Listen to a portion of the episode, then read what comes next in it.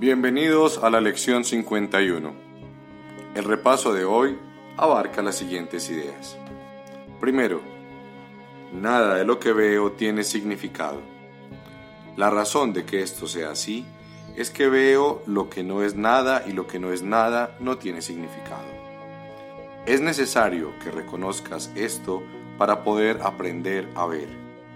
Lo que ahora creo ver ocupa el lugar de la visión tengo que desprenderme de ello, dándome cuenta de que no significa nada, para que de este modo la visión pueda ocupar el lugar que le corresponde. 2. Le he dado a lo que veo todo el significado que tiene para mí.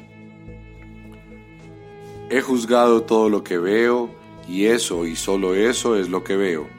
Eso no es visión.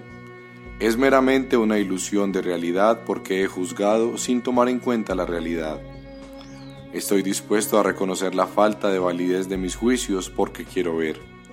Mis juicios me han hecho daño y no quiero ver basándome en ellos.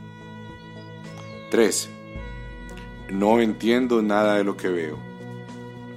¿Cómo puedo entender lo que veo si lo he juzgado erróneamente? Lo que veo es la proyección de mis errores de pensamiento no entiendo lo que veo porque no es comprensible. No tiene sentido tratar de entenderlo.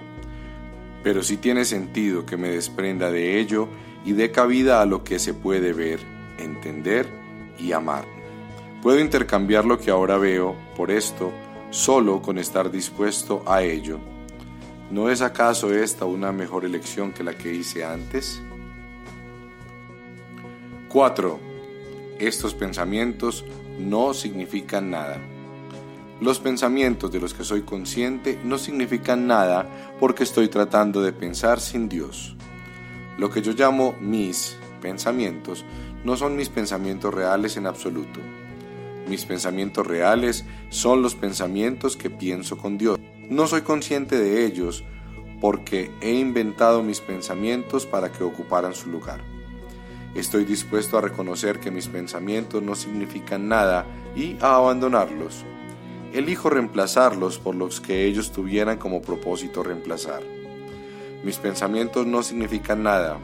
Sin embargo, toda la creación descansa en los pensamientos que pienso con Dios. 5. Nunca estoy disgustado por la razón que creo. Nunca estoy disgustado por la razón que creo porque estoy tratando constantemente de justificar mis pensamientos. Estoy tratando constantemente de hacer que sean verdad.